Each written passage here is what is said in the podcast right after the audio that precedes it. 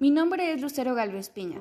Curso el segundo semestre de bachillerato en UPAEP. Este trabajo es por parte de la clase México Contemporáneo y yo trataré la vida de Porfirio Díaz, con una entrevista que lo acompaña.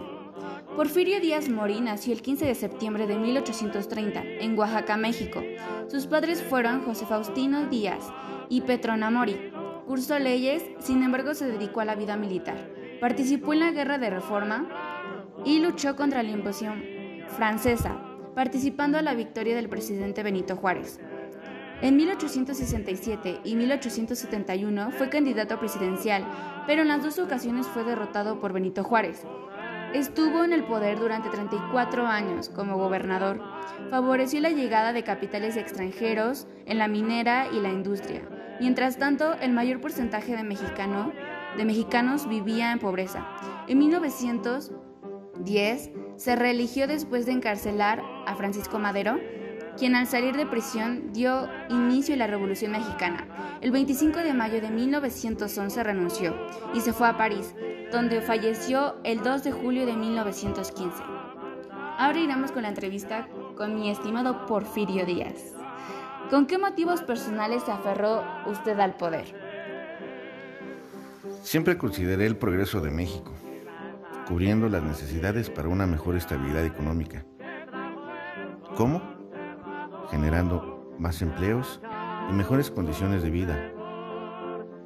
Todo con su tiempo, ya que se había luchado por una independencia, por no seguir gobernado por otros países y seguir en el poder independizando a México. ¿Tuvo una ideología en su gobernatura y cómo influyó en su forma de gobernar? Siempre he buscado que México tuviera la economía internacional como exportador de productos agrícolas y minerales.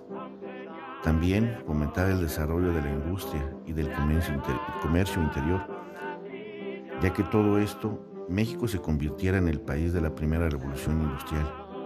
Mi objetivo es convertir a México en una potencia mundial influyendo en mi forma de gobernar, ya que vengo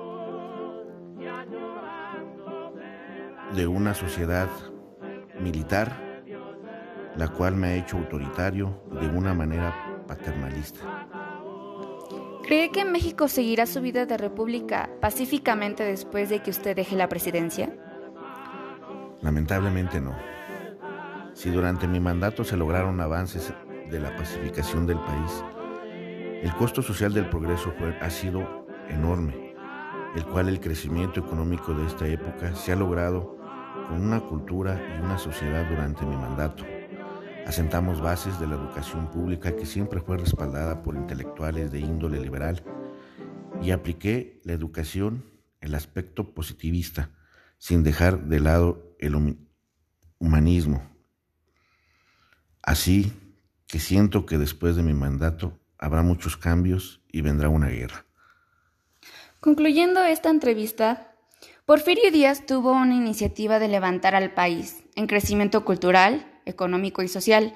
Lamentablemente, el caciquismo de los extranjeros obligó a que los mexicanos se levantaran en guerra, provocando a los mexicanos por una revolución. Si México tuviera los gobernantes adecuados, fuéramos la primera potencia mundial.